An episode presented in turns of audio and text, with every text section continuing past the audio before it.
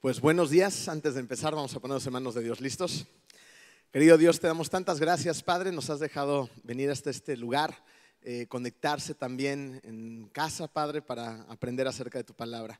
Hemos adorado, hemos alabado y ahora te pedimos, Señor, que nos mantengas atentos, que tu palabra entre en nuestro corazón, Señor, que el día de mañana dé un gran fruto. Gracias por tanto que nos das en el hermoso nombre de tu Hijo Jesús. Amén. Eh, la semana pasada, como dijimos hace rato, iniciamos esta serie y Marco les dijo que el día de hoy íbamos a empezar a descubrir el camino a la felicidad, ¿se acuerdan? Lo cual varios salieron, ¿cómo? ¿No? Con expectativa. Y esto es evidente que suceda ya que todos quieren ser felices, ¿no es así? ¿Quieren ser felices? ¿Hay alguien que quiera ser infeliz? No, ¿verdad que no? Pero para descubrir la verdadera felicidad deberíamos de preguntarnos, para empezar, ¿Qué creemos que es la felicidad? Vamos a ver rápidamente en unas entrevistas lo que algunas personas creen que es la felicidad. La felicidad, pues es estar primero yo bien conmigo. Felicidad para mí es también es mis hijos, son mis hijos, mi familia. Que yo con dinero soy feliz. Momentos en los que disfruto la vida. Es no tener deudas. Una sonrisa todas las mañanas y en las noches también. Considero que es el placer, la satisfacción de sentirse pleno en todos los aspectos. Es estar con los seres que amas, poder dormir en paz y tener salud. La felicidad es mi hija. Mi hija, mi trabajo, mi mamá. Es eh, sentirse cómodo eh, y sentirse bien, yo creo que en todos los ámbitos que son social, económico, eh, en cuestión de salud, eh, y pues obviamente con la familia y con tus seres queridos. ¿Cómo la ven? Felicidad es tener dinero, salud, despertarme con una sonrisa todos los días, sentirse cómodo, estar bien, mis hijos, mi esposa. ¿no? Y pues, la realidad es que si nos ponemos a ser un poquito introspectivos, yo creo que muchas veces también nosotros hemos pensado que eso es la felicidad. ¿No es así? ¿Qué es la felicidad para ti? Piénsalo un segundito, ahí en tu lugar. ¿Qué es para mí la felicidad? Puede ser que pienses cosas similares a las que acabamos de escuchar o cosas distintas, pero notemos que el problema radica en que la gente no sabe realmente lo que significa ser feliz. Es por eso que el día de hoy vamos a empezar a descubrir el camino a la verdadera felicidad, que es su primer espacio en blanco. ¿Dónde encontramos este camino? ¿Dónde creen? En la Biblia. Y en la Biblia hay un lugar en específico donde podemos encontrar el camino a la verdadera felicidad. Y este está en las bienaventuranzas. Aquí Jesús nos describió este camino. El día de hoy vamos a leer todo Mateo 5, eh, del 3 al 11, donde vamos a ver todas las bienaventuranzas. Sin embargo, el día de hoy solo nos vamos a concentrar en la primera. Vamos a leerlas todas rápidamente. Bienaventurados los pobres en espíritu, porque de ellos es el reino de los cielos. De esto es lo que vamos a hablar el día de hoy. Bienaventurados los que lloran, porque ellos recibirán consolación. Bienaventurados los mansos, porque ellos recibirán la tierra por heredad. Bienaventurados los que tienen hambre y sed de justicia, porque ellos serán saciados. Bienaventurados los misericordiosos, porque ellos alcanzarán misericordia. Bienaventurados los de limpio corazón, porque ellos verán a Dios. Bienaventurados los pacificadores, porque ellos serán llamados hijos de Dios. Bienaventurados los que padecen persecución por causa de la justicia, porque de ellos es el reino de los cielos. Bienaventurados sois cuando por mi causa os vituperen y os persigan y digan toda clase de mal contra vosotros, mintiendo. ¿Se acaban de dar cuenta cómo las bienaventuranzas son para todos aquellos que son pobres en espíritu, los que lloran, los humildes, los que tienen hambre y sed, los compasivos, los pacificadores y los perseguidos? Estas verdades dan como resultado la verdadera felicidad, pero ¿no te da la impresión que lo que acabamos de leer es contradictorio a lo que el mundo nos ofrece? El mundo no te ofrece esto como, como felicidad. El mundo te dice que felicidad es obtener lo que quiero cuando yo lo quiero y como yo lo quiero. ¿No es así? Digo, llámese dinero, placer, hijos, matrimonio, cosas, casas, ¿no? no deudas, lo que sea, pero es obtener lo que yo quiero en el momento en el que yo lo quiero y como yo lo quiero. ¿No te suena eso un tanto arrogante, egoísta, que todo se trata acerca de mí? Pero la verdadera felicidad no tiene nada que ver con esto, según la Biblia. Entonces, ¿con qué sí tiene que ver? Fíjense, vayamos rápido al origen de la palabra bienaventurados.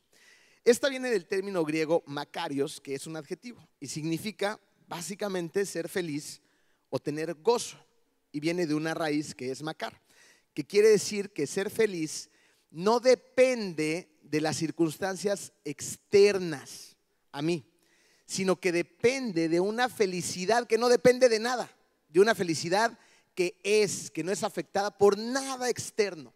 Es una felicidad que en esencia es.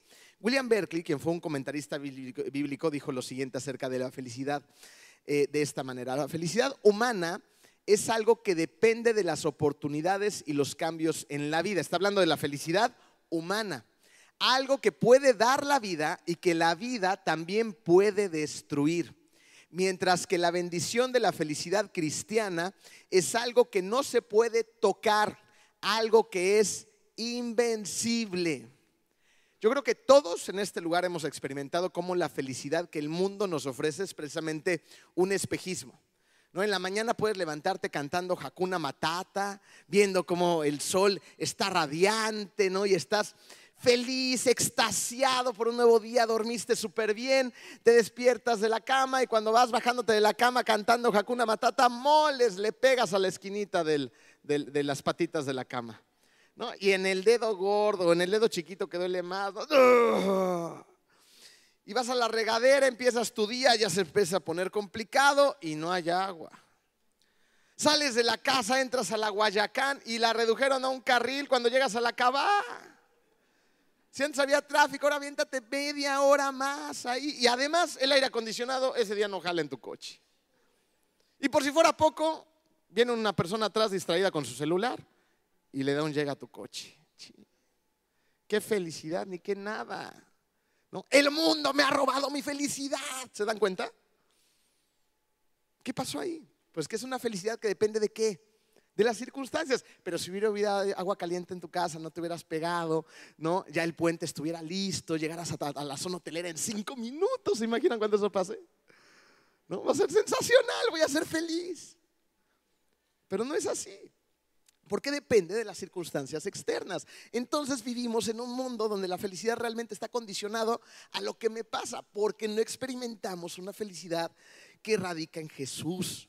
Una felicidad que radica en Jesús permanece, no depende de las circunstancias, no depende del calor, no depende de lo que te pase, no depende de una buena o una mala noticia, no depende de tus logros.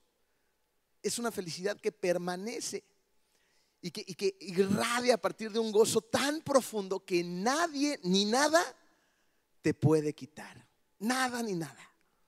Nadie te puede arrebatar esa felicidad. Esa es la grandeza de las bienaventuranzas. ¿Ya tengo su atención? Y, por y el día de hoy vamos a empezar por la primera. Mateo 5.3. Vamos a ir analizando cada, cada parte de esta bienaventuranza. ¿okay? Vamos a empezar primero por bienaventurados, entender qué significa, luego iremos a los pobres, luego iremos a entender qué, eh, eh, qué significa en espíritu y terminaremos con porque de ellos es el reino de los cielos. ¿okay? Entonces, bienaventurados los pobres en espíritu, porque de ellos es el reino de los cielos, nos dice Mateo 5.3. Estas palabras fueron dichas por Jesús. Fíjense, hemos permitido que el mundo le dé forma a nuestra vida por medio pues de las toneladas de información que recibimos todos los días, ¿no? Y el mundo pues te va creando de alguna manera, el mundo ha creado una estrategia que, está pues eh, abultada por millones de dólares para que tú consumas ciertas ideas que te van a llevar a consumir ciertos servicios o ciertos productos que te prometen felicidad. ¿No es así? O sea, vamos a, imaginarnos que ya viene la próxima campaña de el último iPhone. ¿Cuál sigue? El 14, ¿no? Creo. Va a seguir el 14. Dice Javier, ¿y por qué me volteas a ver a mí? ¿No, traes iPhone? No, no trae iPhone. Bueno, para todos los que tienen iPhone y son seguidores de iPhone, a lo mejor están esperando que salga el siguiente. ¿Y, cómo hacen estas aperturas? ¿Las han visto? Una gran pantalla atrás, una persona muy buena en el micrófono que te va a prometer que ese iPhone va a traer todo lo que necesita en tu vida. ¿Sí o no? Una mejor cámara, videos más rápidos, ediciones, bueno, un montón de cosas que yo ni entiendo, ni tú tampoco, pero ahí vamos, ¿no? Ah, viene el nuevo iPhone, ¿no? Sale, el tuyo todavía jala súper bien, pero necesitas tener eso porque te prometen felicidad, entonces ahí vas, te formas, ¿no? Y- y- y tienes un problema ahora de veintitantos mil pesos que vas a tener que estar pagando y esclavizado a eso, pero vas a salir feliz y extasiado con tu nuevo iPhone. Vas a llegar a tu casa y lo vas a sacar de esa, casa, de esa caja maravillosa. Eh, eh, ya no trae ni audífonos ni cargador, ¿no? Nada más el aparatejo, eso, compra todo aparte y, y vas a ser feliz. ¿Por cuánto tiempo? Por un ratito, ¿no? En lo que prende el juguete, lo echas a andar y luego, pues lo único que utilizas es la cámara, porque te sacan mejores fotos y de ahí en fuera, todo lo demás no lo sabes utilizar. ¿Sí o no? ¿Cuánto tiempo te sentiste feliz? Un ratito. Y lo mismo pasa con cualquier otra cosa en su vida. Lo mismo. Funciona de la misma manera. ¿Por qué? Pues porque el mundo invierte mucho dinero en, manipularnos para que consumamos cosas que creemos que nos van a hacer felices, pero no es así. Dios nos dice que el camino es opuesto al camino que el mundo nos ofrece respecto a la felicidad y a todo lo demás. Que si vivimos con un espíritu pobre, realmente seremos felices. ¿Cómo es esto? ¿Cómo funciona esto? Ahorita lo vamos a ir descubriendo, pero para esto tenemos que saber que las bienaventuranzas son una especie de mapa o una especie de manual que nos va a llevar a entender el camino a la verdadera felicidad. Y me, gustaría ejemplificarlo de la siguiente manera. El Día del Padre que acaba de pasar, iba yo con mi familia un domingo saliendo de la iglesia, fuimos a Costco y, y de repente estaba relampagueante un asador de esos grandotes, porque todo hombre feliz necesita un asador grandote. Y yo lo vi y tenía un gran descuento, ¿no? Entonces dije, ¡Ah! Tengo años queriendo un asador y este está en descuento. De todas formas estaba caro y no me alcanzaba. Pero ahí estaban mis hijos y estaba Jenny. Y, en eso uno de ellos dijo, papá, vamos a regalarle, vamos a regalarte tu asador. Dije, ah, ustedes me lo van a regalar a mí. Dije, esto suena interesante. Entonces empezaron a negociar entre ellos cuánta lana iban a poner cada uno. Luego voltearon a ver a mamá. Dijeron, bueno, ponemos la mitad y tú pones la otra mitad, ¿no? Cerrado. Corrió uno de mis hijos por una plancha, subimos el asador, no pesaba un montón, llegamos a la casa, empezamos a desarmar la caja desesperadamente, sacamos el instructivo, el manual y yo lo aventé. No, dije, ¡ay, muchas piezas! y cuando empecé a ver tantas piezas, corrí al manual. Esto va a ser una misión suicida, yo no puedo armar esto sin un manual.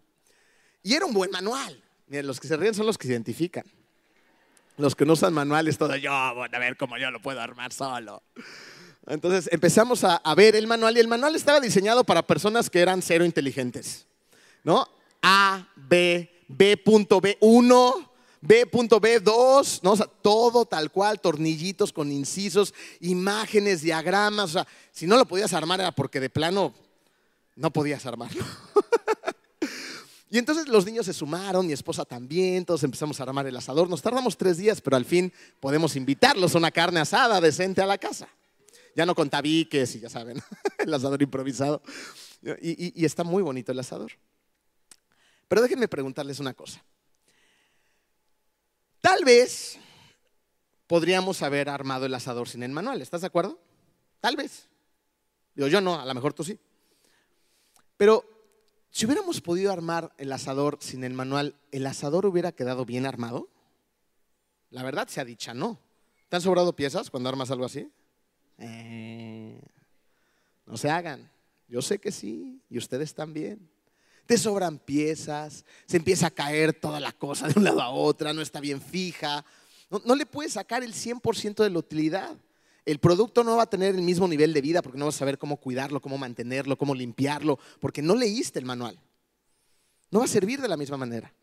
No es así como muchas veces vivimos la vida tú y yo. No es así como vive la vida que las personas que no conocen a Cristo.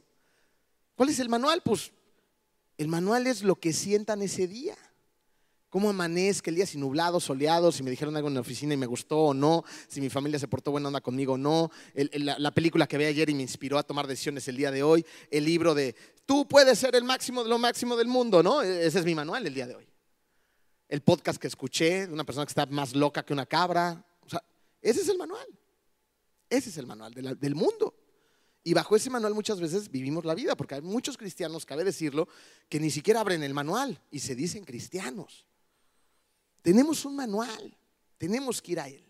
Y ahí vamos a encontrar el camino a la felicidad y el camino a todas las cosas que Dios quiere que tú tengas en esta vida.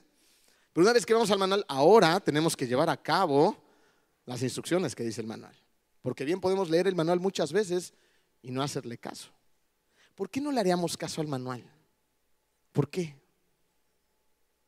Por egocéntricos, por orgullosos, porque creo que yo sé mejor lo que es mejor para mi vida que el mismo Dios del universo. Regresando al manual. Este manual iba en secuencia. Un buen manual tiene que ir en secuencia, ¿estás de acuerdo? Si no, no sirve. Bueno, ahora las bienaventuranzas se van a dar cuenta cómo vienen en secuencia. Estas cosas son interesantísimas. Fíjense. El ser pobres en espíritu va a iniciar en el versículo 3, ¿se acuerdan? Mateo 5, 3. Este va a tratar acerca de la actitud adecuada hacia el pecado que va a dar lugar a sentir tristeza. ¿Por qué debería de sentir tristeza? Pues porque te das cuenta del pecado, ¿no? Y lo reconoces y te sientes triste a causa de ese pecado. Lo cual nos va a llevar al versículo 4, donde habla acerca de que los bienaventurados lloran a causa de la tristeza que han sentido porque han reconocido el pecado en su vida. Y entonces esto debería de generar arrepentimiento y el arrepentimiento nos debería de dejar de ser personas orgullosas para convertirnos en personas que son mansos, que esa es la siguiente bienaventuranza. Y cuando somos mansos, entonces vamos a tener un sentimiento de humildad y es por medio de la humildad que se va a desarrollar una, hambre y una sed de justicia. No, no de tu justicia, la justicia de Dios. ¿Se dan cuenta cómo pueden ir viendo la, la secuencia? Como una bienaventuranza lleva a la otra. Ahora vamos a seguir con la que sigue. La 7, ¿no? El versículo 7. Bienaventurados son los misericordiosos, lo cual va a dar como resultado la siguiente bienaventuranza, un corazón puro. Y por lo tanto, un corazón puro es una persona que busca llevar la paz. Y una persona que lleva la paz va a ser perseguida y falsamente acusada. ¿Vieron? Una secuencia de una bienaventuranza a la otra. Ahora, la secuencia sigue. No, vamos a estudiar estos, estos pasajes a, profundidad del día de hoy, los vamos a dejar para mensajes más adelante, pero veamos lo que sigue después de terminada el versículo 11. Dice eh, Mateo 5:12, alégrense y llénense de júbilo porque les espera una gran recompensa en el cielo. Entonces, si llevamos a cabo las bienaventuranzas, que significan ser feliz de verdad, ser gozosos, entonces también podemos fijarnos en una gran recompensa que tendremos en el cielo y por eso también debemos estar felices y llenarnos de júbilo. Y es ahí cuando todo empieza a engranar, que vamos al versículo 13 y 14, no está en sus programas, nada más se los cuento, que es donde todo toma sentido, porque ahí se nos dice que entonces debemos de ser la luz y la sal del mundo. Pero tú no puedes ser ni la sal ni la luz del mundo si no empiezas por el versículo 3 en el Sermón del Monte. ¿Cuándo vas a ser sal y, qué dije? Y luz del mundo si eres un orgulloso. ¿Cuándo? Si todo se trata acerca de ti. ¿Cuándo? Tienes que empezar por ser pobre en espíritu. Ahí es donde tienes que empezar. Ahora, ¿qué hace que el ser pobre en espíritu sea el inicio del camino a la felicidad? Fíjense, ser pobres en espíritu es la primera cosa que debe de pasar en la vida de alguien que acepta seguir a Cristo. ¿Por qué? Porque cuando eres pobre en espíritu, reconoces que estás fuera del reino de Dios y que no puedes entrar al reino por ti mismo. Porque ninguna persona orgullosa acepta que necesita ser salvada de nada. ¿Yo? ¿Que me salven a mí? ¿De qué? ¿Han escuchado personas así? ¿De qué? ¿Para qué me presentas un salvador? Yo puedo solo. Es más, mira cómo tengo a mi familia. Mira el buen proveedor que soy. Mira mi vida. Y son personas que se envanecen por sus propios logros. No dependen de nadie en la tierra. Y además cuando ves realmente el fondo de su vida, ¿qué ves? Es una vida donde a lo mejor sí hay provisión, donde hay ciertas cosas, hay ciertos lujos incluso, pero a pesar de qué? De una familia destruida, de tristeza profunda, de depresiones, de, de, cosas horribles, porque no conocen a Cristo. Pero ¿cómo conocemos a Cristo? Siendo humildes de corazón, porque así reconocemos que necesitamos ser salvados. Y vamos a pedir que nos salve el Hijo de Dios. Ahora, ¿qué significa ser pobres de espíritu? Fíjense, la palabra pobre viene del término griego tojos. Es un nombre que significa pobre como un mendigo. Ahora sí lo dije bien, mi amor. Es que hace rato dije mendigo. siempre me equivoco con el acento, ¿no? Es pobre como un mendigo. Eh, y, quiero que, que me acompañen en estos ejercicios de imaginación. a- a- sitúense en un semáforo, ¿ya están ahí? ¿Sí? Y ahora, imagínense a un mendigo que va con ustedes y que realmente vive una situación de calle verdadera, porque hay mucha gente que también es oportunista, ¿no? Pero estamos en el supuesto de que va una persona en situación de calle que realmente no tiene la capacidad para sobrevivir por sí mismo. Y entonces necesita de la caridad de alguien más. Esas personas que son auténticas y que están en esta situación van con un paso seguro de sí mismos, arrogantes y te tocan el, el cristal y te dicen, ¿me puede dar dinero, por favor? No lo hacen así. ¿Cómo van a ti? Una persona en situación de calle de ese tamaño, que depende completamente de la caridad de los demás, muchas veces son personas que realmente tienen una serie de, de situaciones muy complicadas en su vida. Sus piernas han sido quebrantadas, el rayo del sol los ha curtido por completo, arrastran muchas veces los pies, van encorvados a ti, no solamente por el deterioro físico, sino también por el deterioro espiritual que tienen. Llegan a ti encorvados a pedir caridad. Muchas veces esas personas ni siquiera te pueden voltear a ver a la cara. Simplemente extienden la mano y esperan que un alma buena les ayude a subsistir un día más. A eso se refiere tojos. No a ser pobres y no tener absolutamente nada en la vida a nivel material, sino a tener un espíritu quebrantado, un espíritu que se asemeja de una persona en situación de calle, encorvada, pidiendo caridad, que necesita ser salvada, que necesita ser rescatada, que depende de alguien más, porque no puede sobrevivir por sí misma. ¿Entienden el punto? Esa es la pobreza espiritual de la que está hablando esta bienaventuranza. Tenemos que reconocer que estamos en bancarrota espiritual. Tenemos que reconocer que dependemos de una fuente externa de gracia y misericordia, que yo no me puedo salvar a mí mismo, yo no puedo salvar a nadie, ni siquiera a mis hijos. Lo único que puedo hacer es presentarles el Evangelio, vivir de tal manera que ellos encuentren congruencia en mi manera de educar, de tratar a, su mamá, de hacer la iglesia, de hacer la vida, pero yo no los puedo salvar. El único que los puede salvar es Cristo. Y eso es lo que tú también tienes que reconocer. Reconocer que necesitas de Jesús, que necesitas vaciarte por completo, que necesitas vaciarte de ese ego, de ese orgullo, de esa autosuficiencia, para que te llene Jesús. Y que te llene de una dependencia total y completa del Señor. Ese es el punto de arranque de un verdadero cristiano. Ahí nos convertimos en seguidores de Cristo. Ahí es cuando tomamos nuestra cruz, cuando dejamos de ser egoístas, de estar pensando todo el tiempo en nosotros mismos y vamos a Él, nos rendimos a Él y servimos a los demás. Ahora que ya sabes a qué se refiere con pobres, vamos a ver qué quiere decir de espíritu. De espíritu hace referencia a la persona interior. Isaías 66, 2 lo explica de esta manera.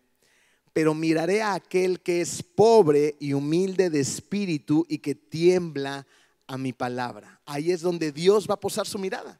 En este tipo de personas, a las personas que son pobres y humildes de espíritu y que tienen ese respeto reverente ante la palabra de Dios. Ahí es donde Dios se identifica con esas personas que están suplicando en su interior. Fíjense, donde lo vamos a ver muy bien es en Lucas 18, vamos a, apreciarlo de una mejor manera, donde ahí Jesús eh, les está contando una parábola a unas personas que confiaban demasiado en sí mismas. ¿Conoces personas que confían demasiado en sí mismos?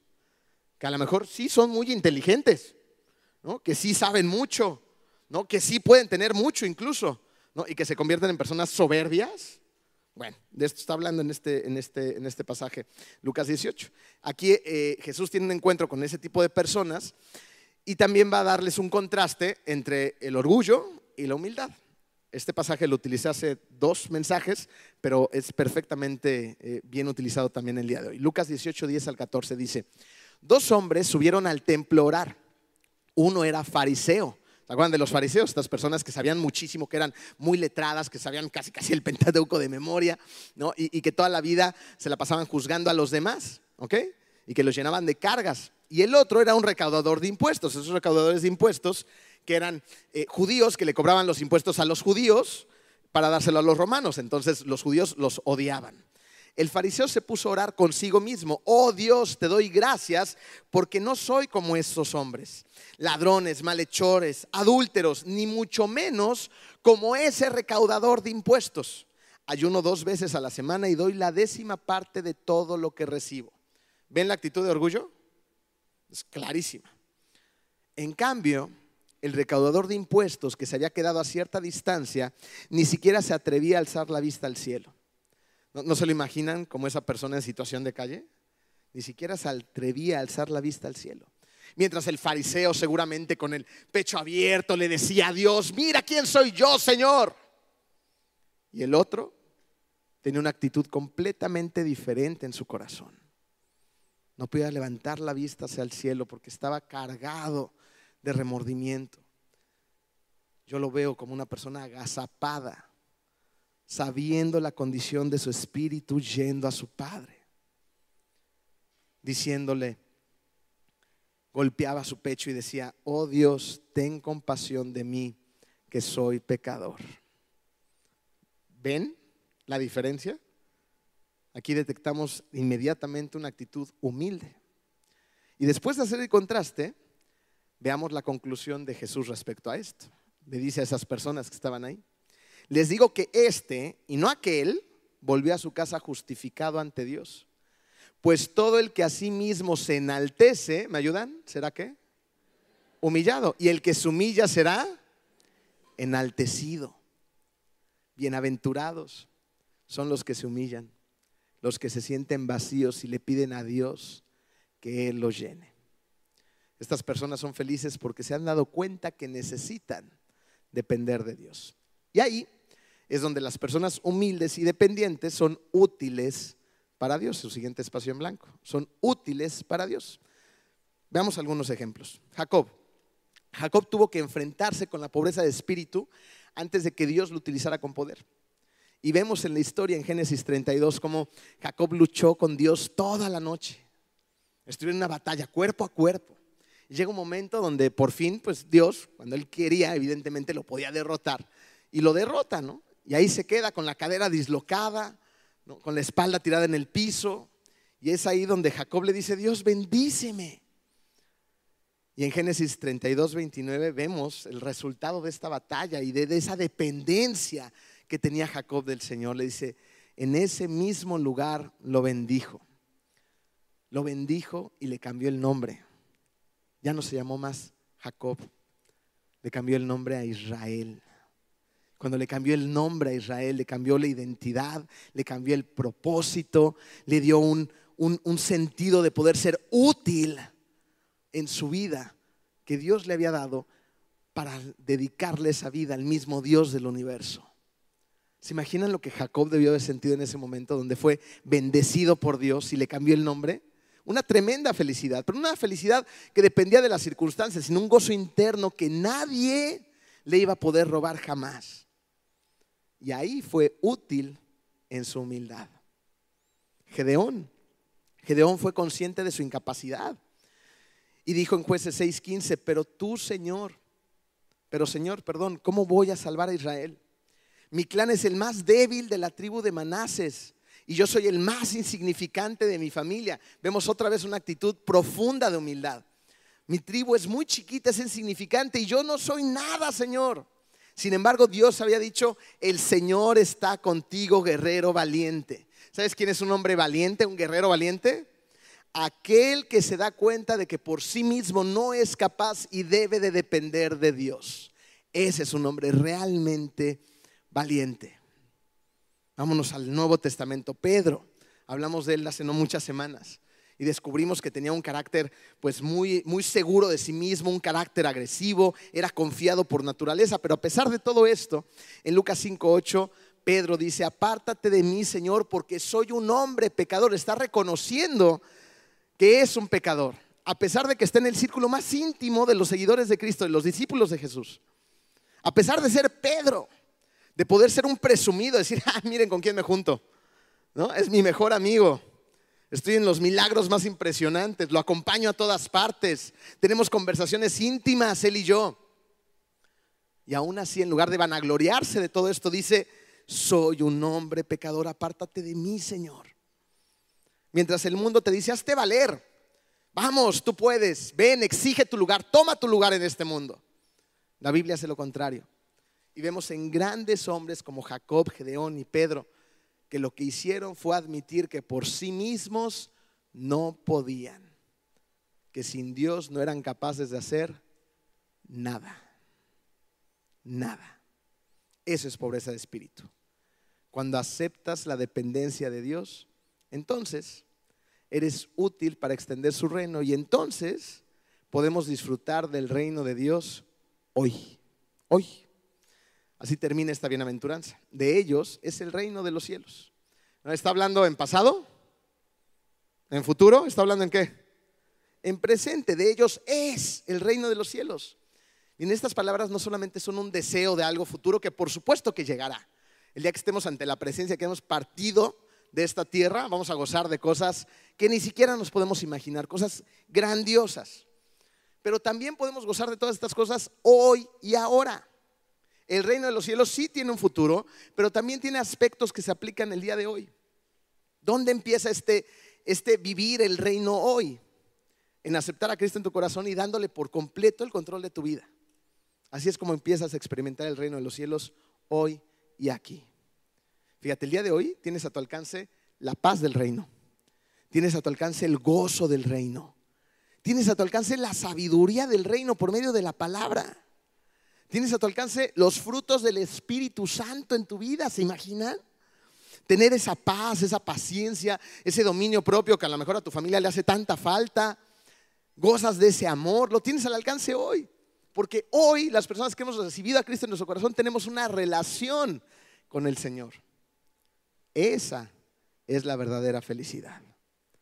Eso es lo que transforma tu vida, lo que transforma tus relaciones el dejar de ser una persona soberbia y convertirte en una persona humilde, humilde que necesita de la relación con su Padre Celestial. Hace tiempo, cuando yo tenía alrededor de 17 años más o menos, eh, mis papás me dijeron, ¿qué quieres de cumpleaños?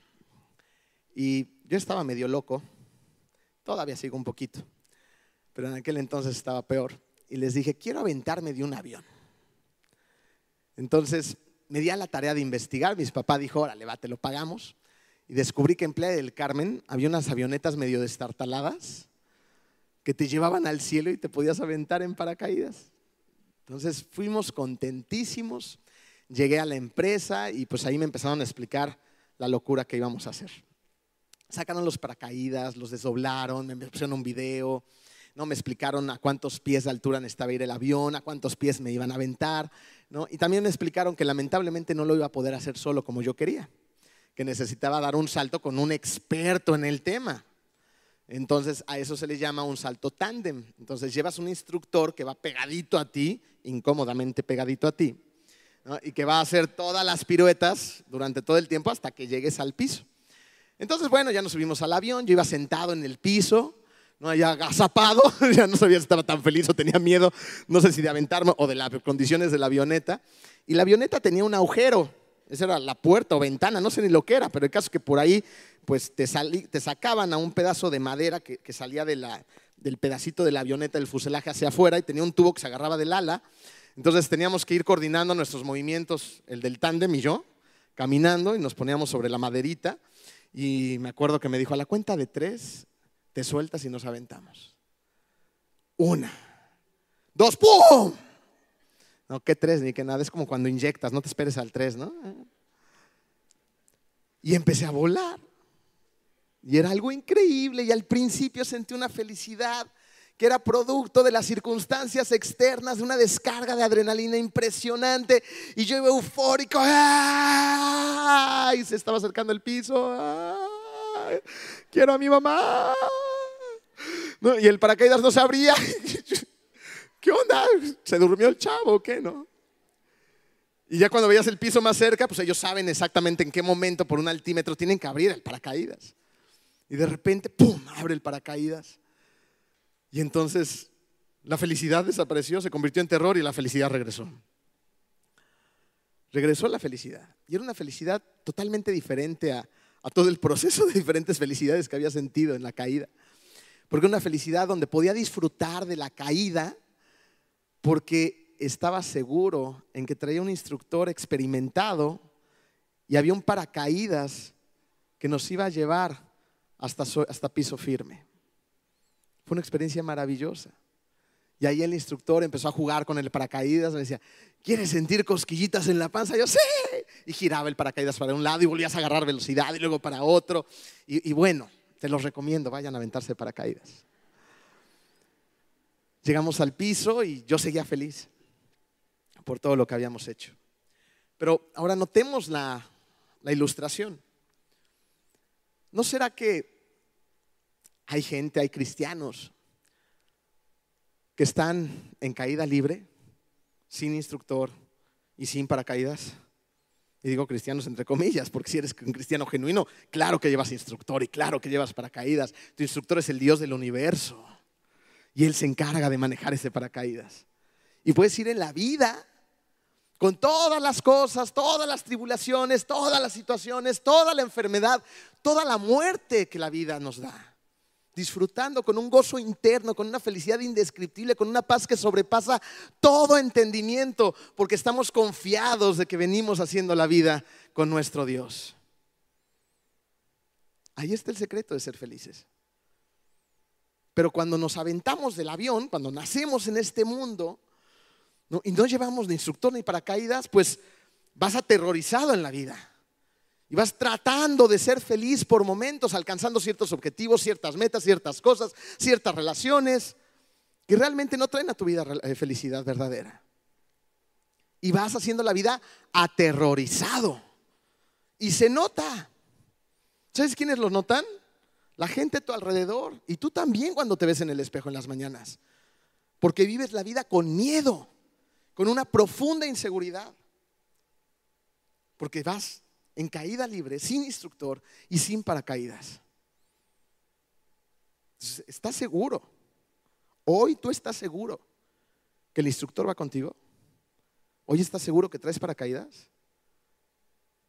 Es una pregunta que todos nosotros nos deberíamos de hacer. ¿Estás seguro de tu salvación? ¿Has entregado y te has rendido a Dios en esa relación de amor? Porque si lo has hecho, se debería de notar. La palabra dice que los frutos del Espíritu, cuando el Espíritu está dentro de nosotros, fluyen. Un árbol de manzanas, ¿qué da? Manzanas, no da plátanos, da manzanas.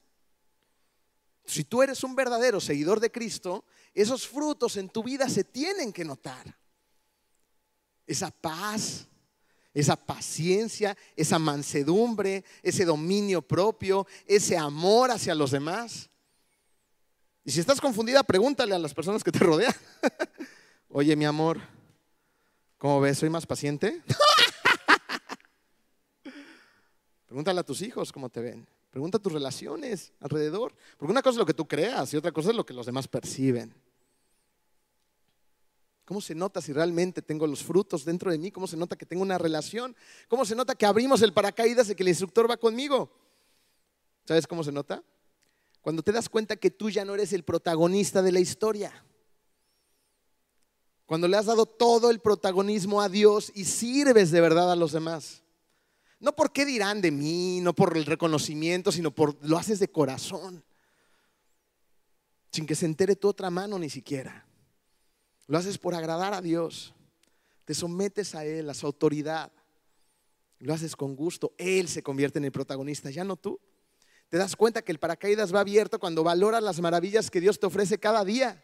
No cuando te despiertas en la mañana y empiezas a ver todas las desgracias que te rodean. Pues sí, hay problemas, vivimos en un mundo caído. ¿Qué esperas? ¿Que todo sea perfecto? Pero si valoramos sus maravillas, si le damos gracias a Dios por ese sol radiante, por este lugar tan hermoso en el que vivimos, porque tienes casa, porque tienes coche, porque tienes dinero para subirte un camión e ir a trabajar, porque tienes trabajo, porque emprendiste un negocio, porque tienes hijos, porque tienes esposo, porque no tienes esposa, no se dan las gracias por lo que sea. Pero seamos agradecidos por tantas cosas que Él nos da. Ahí nos damos cuenta que el paracaídas está abierto porque apreciamos su gracia sobre nosotros. No merecemos nada y Él nos da manos llenas. ¿Sabes cómo también te das cuenta que el paracaídas está abierto? Cuando pasas tiempo en su presencia, porque tienes esa dependencia. Entonces quieres estar con Él. Tienes necesidad de estar con Él, tienes hambre, tienes sed, quieres aprender más de su palabra, quieres meterte en la Biblia, quieres saber sus misterios, preguntas, vas, vienes, investigas, dices, ¡Ah! pero cuando la Biblia te da una flojera de aquellas y dices, ay, no, qué flojera, ni le entiendo nada, entonces, ¿hay dependencia del Señor o no hay dependencia del Señor? Son indicadores que nos van diciendo, mi paracaídas está abierto o, o tendré que reconsiderarlo. Y cuando pasas tiempo aprendiendo de Él, de su dirección, ¿qué pasa? Acepta su guía. Acepta su guía. No, no con condiciones, no en diferentes momentos y etapas de mi vida o en áreas de mi vida. La aceptas por completo. Dices, Dios, tú quieres que haga esto y todas las áreas de mi vida son tuyas.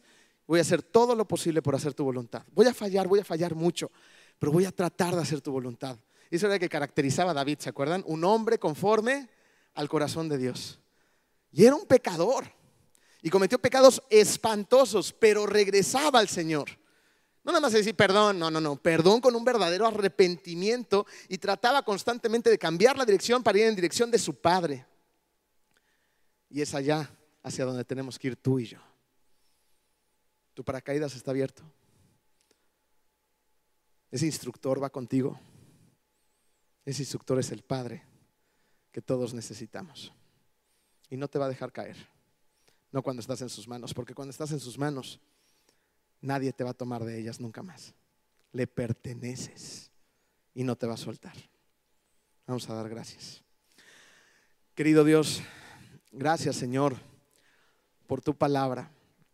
Gracias Señor por tu dirección y gracias por el día de hoy mostrarnos que muchas veces somos personas muy egoístas, muy orgullosas, muy ensimismadas Creemos que todo se trata de nosotros, Padre, y tenemos un corazón que parece que tiene una neblina en él y no nos permite ver, ni verte a ti, ni ver a los demás.